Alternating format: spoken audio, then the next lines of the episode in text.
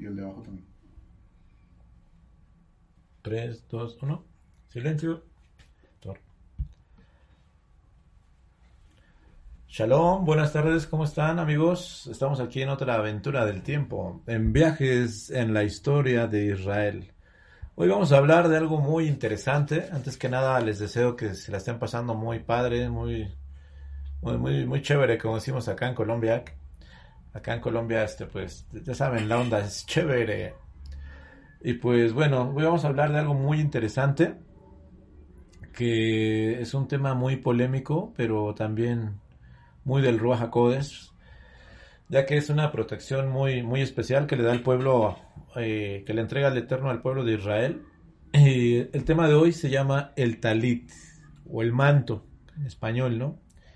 Eh, bueno, pues todos los que, los que estamos acostumbrados hoy en día a usar el manto sabemos que es, lo, tenemos que usar con reverencia, que el manto también es es una protección inclusive para nosotros. Eh, el manto también significa autoridad, reinado, es decir, reino, eh, santidad y muchas cosas así, ¿no? Eh, quiero empezar con ustedes compartiéndoles un, un versículo donde realmente es que está la, una de las citas bíblicas y lo podemos encontrar en, en la preciosa Torah y dice lo siguiente. Eh, dice, habla al pueblo de Israel y enséñales que se hagan borlas en las esquinas de sus vestidos a lo largo de los siglos. Es decir, esto es un mandato perpetuo para siempre. Déjelos sujetar un cordón azul a la franja en cada esquina. Es decir, los eh, arqueólogos cuando han encontrado eh, eh, buena onda, ahí me está llegando un saludo de, de la buena república llamada llamada nuestra de la Argentina, un saludo a Jimena Rodríguez, shalom Jimena, esperemos que tengas buen clima por allá, creo que me habías comentado que estaban en cambio de estación. Y qué bueno que estás conectada en esta estación radial Cajal Cabot. Bueno, vamos a continuar. Entonces, eh, es un mandato que es perpetuo porque es para a lo largo de, que el Eterno venga por nosotros. Algunos, algunos amigos este, sabios de Israel dicen que el mismo Eterno tiene un talit. Y bueno, vamos a echar una, una exploradita por todo eso. Déjenlo sujetar con un cordón azul a la franja en cada esquina. Como les comentaba ahorita, los arqueólogos han, han descubierto que los mantos de Israel llevaban franjas, es decir, se hacían con unos, eh, con un, textil, y los textiles de esa época eran eh, en bordes cruzados, de punta, y lo que se iba haciendo con estos cambios de colores, lo primero que se formaban eran franjas. Y en las franjas, en las esquinas, nos dan la orden de ponerle los, la borla, ¿no? Este será entre esta franja eh, recordará los mandatos del Eterno, es decir, el tzitzit recuerda eh, la Torah del Eterno y obsérvalos, o sea, nos dice, hagámonos estos mantos, estos tzitzit, estas burlas, tenemos que mirarlos y recordar para que no siga tu corazón y tus ojos se aparten del deseo lujurioso. ¿Cómo la ven, mis chamaquitos? Para que no anden ahí medios alterados. Así que el Eterno, eh, al darnos este mandato del, manto, pues nos da precisamente para que reflexionemos en él, ¿no? De Barín ya dice lo siguiente, dice, así te recordará que guardes todos mis mandatos. O sea, ¿para qué es el, el talit o el manto? Para recordarnos que estemos guardando estos mandatos y seamos santos para Elohim. Es decir, lo que les comentaba al principio, que el talí también representa santidad, representa las, eh, bueno, cosas muy, muy relacionadas con la intimidad espiritual, ¿no?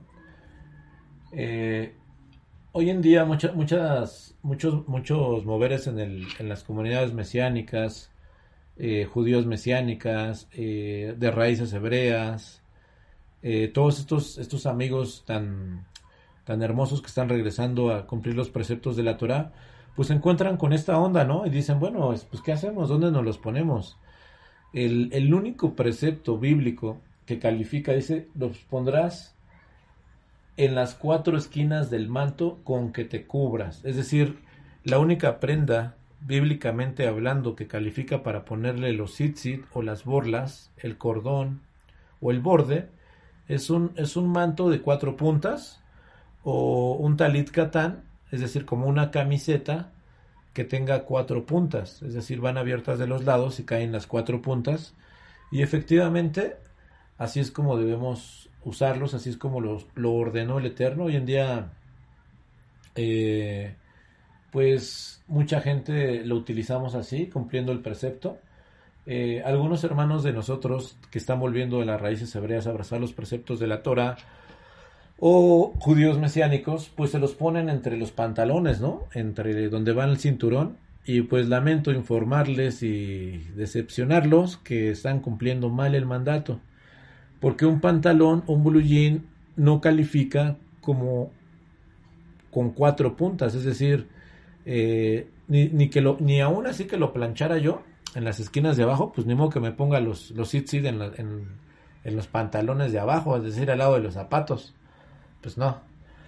Y, y realmente eh, él no califica, el, el, blue jean no tiene cuatro puntas, el, el, corte vaquero, el inglés, todos estos, estos eh, pantalones, eh, pues no califica bajo ningún, bajo ningún término cuatro puntas.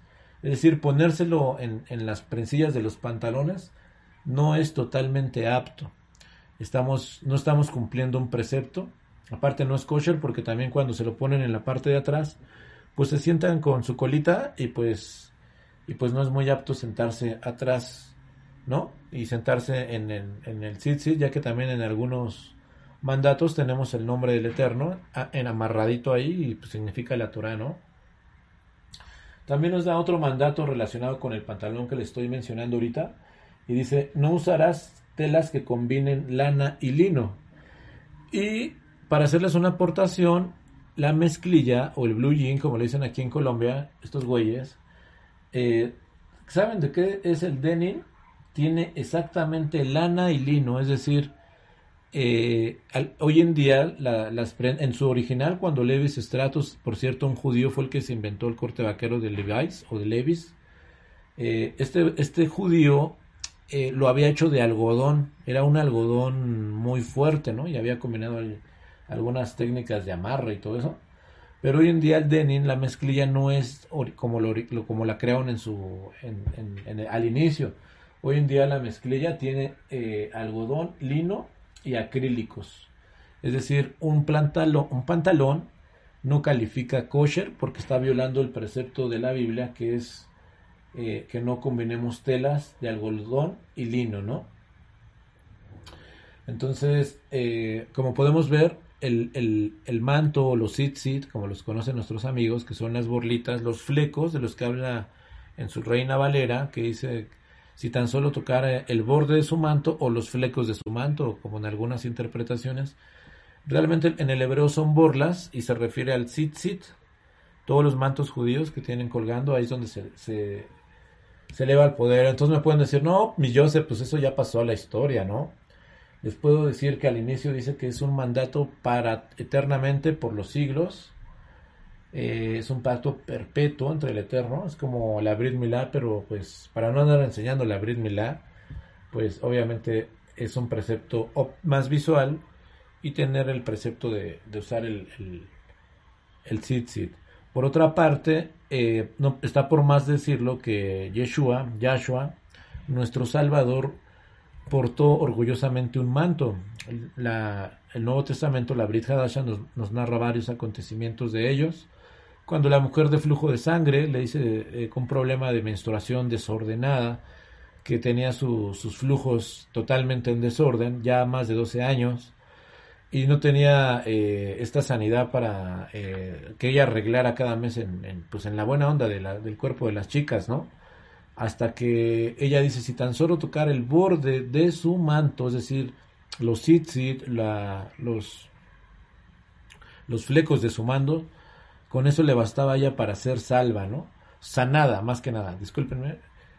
A través de que ella toca el, el borde del manto de Yeshua, ella sana de ese desorden menstrual. Es decir, el manto de Yeshua era un manto muy santo, eh, era un manto que tenía mucho poder y, efectivamente cuando ella lo toca, Yeshua mismo dijo, dice, ¿quién me ha tocado? Que he sentido que salió de mi poder. Eh, colaborando lo que les comentaba, que eh, el manto también representa esa santidad y, sabemos que un hombre santo es un hombre con poder en el reino espiritual. Posteriormente, para no hacérselas tan larga, vamos a continuar platicando de, digamos, quién más usó estos mantos, ¿no? Y dice, y donde quiera que entraba, eh, lo pueden encontrar en Marcos 6:56, dice, hablando del mismo Yeshua, donde quiera que entraba en aldeas o ciudades o campos, ponían en las plazas los que estaban enfermos y le rogaban que tocasen siquiera el borde de su vestido, y todos los que le tocaban quedaban sanos. Es decir, eh, eh, pues, pues buena onda, un saludo a, a, todas las a todos los que están conectados. Me parece que Hanna también está por ahí. Saludos, Hanna. Eh, y me parece que también ahí anda ahí por la, la Bethlehem. Saludos a, a nuestras, eh, nuestras audientes que nos están escuchando. Entonces, eh, podemos, podemos ver que el borde de su manto de Yeshua tenía mucho poder. También podemos ver en otro versículo que Rab Shaul también decía, oye, no se te olvide el manto. Y, Pablo eh, hacía mucho énfasis en llevar el manto a otra ciudad para que también fueran ministrados con su manto, con su talit. Qué interesante que hoy en día, eh, eh, a través del tiempo, se, se, les ha olvidado cumplir el precepto del talit, que es un, es un, una vestimenta histórica, lleva más de tres mil y algo, más de tres milenios, este precepto que el pueblo de Israel eh, cumple de traer su manto, es decir, es una, una, una prenda histórica que la máquina del tiempo nos ha llevado a más de tres mil años para encontrarnos con este suceso. Uno de los personajes que la primera vez usó manto fue nada más ni nada menos que Moshe vino y fue para cubrir la Shekinah que venía de, de, de la vaca 2 Barujú. Toda la cabot que resplandecía del santo bendito es hacia Moshe vino, toda esa Shekinah estaba impregnada a él, y él ocupó un manto para poder instruir y decir los mandatos al pueblo de Israel.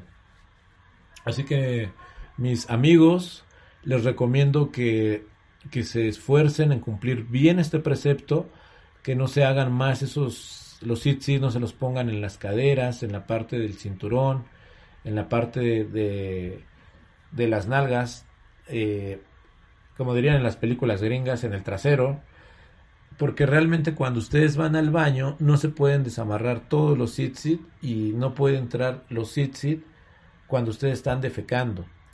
Entonces, la única manera en orden que pueden tener ustedes los sit pues es en un, en un manto, en un talit katán, talit, es un manto corto y pueden tener las cuatro puntas. En su diferencial, el talit gadol, que es el manto grande, de oración que se utiliza mucho para las tefilot, también cumple con todos los preceptos y cumplir el precepto que Moshe vino hizo de cubrir su cabeza para guardar la cabot y la shekinah del Eterno. Esto es un apunte que les quería comentar relacionado con... Eh, también lo podemos ver en la fiesta que acaba de pasar de Shavuot, como en Ruth 3, eh, también ella le dice al mismo, al mismo voz, ¿no? Déjame tocar el borde de tu manto. También esto significaba un acto de compromiso, ¿no? Hoy en día en las comunidades judías, pues también las muchachas le echan el, el como, como diciéndome, mira, que aquí estoy, ¿no? Y, les empiezan a, decir que si los dejan tocar el borde de su manto para hacer algún compromiso, como ocurrió con Ruth y vos. Entonces, eh, en primera, en Samuel también podemos ver cómo David corta el manto de Saúl diciéndole a Saúl, pues mira, he cortado el borde de tu manto, es decir, le quitó unas partes de la Torah, diciéndole que él no estaba cumpliendo Torah, y ahí es donde se redarguye Saúl. Y, pues bueno, también podemos ver en, el mismo libro cómo dice, entiendo que el reino de Israel está en tu mano, en 1 Samuel 24, 19, 20.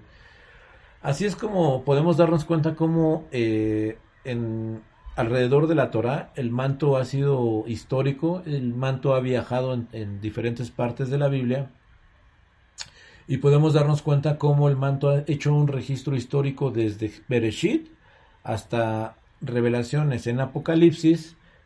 También podemos darnos cuenta cómo Yeshua viene con su manto ensangrentado, es decir, con su talit ensangrentado, ¿no? Entonces, pongamos a pensarnos algo. Dicen que su manto echaron suerte los romanos, ¿cierto?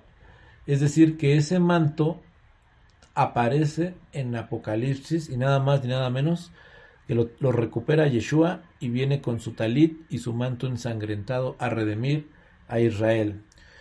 Mis queridos amigos, pues es una trayectoria interesante como el manto ha, viajado en la historia de Israel, libro tras libro, Sefer tras Sefer, eh, y podemos darnos cuenta que en la misma Brit Hadasha, en el mal llamado Nuevo Testamento, también hay un registro del manto del talit y es muy interesante cómo nosotros debemos de cumplir el precepto en esta época actual y podemos encontrarlo en un talit gadol, nada de ponérselo en los pantalones ni en los calzones, mis chamacos.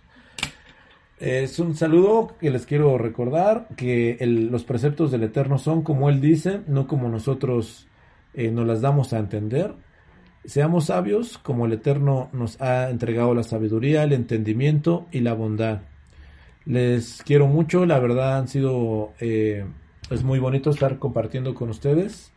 Sigan echando ganas en los preceptos de Torah y métanse en esta onda. Sigan viajando en la historia de Israel y nos vemos hasta la próxima cápsula. No olviden que el manto del Eterno está abierto y dispuesto para que todo aquel que quiera echar mano de él y nos cubra bajo sus alas. Beshen Yeshua Mosheino y que el poder del Ruach HaKodes y que su Geburot se mueva en cada uno de ustedes. Hasta la próxima.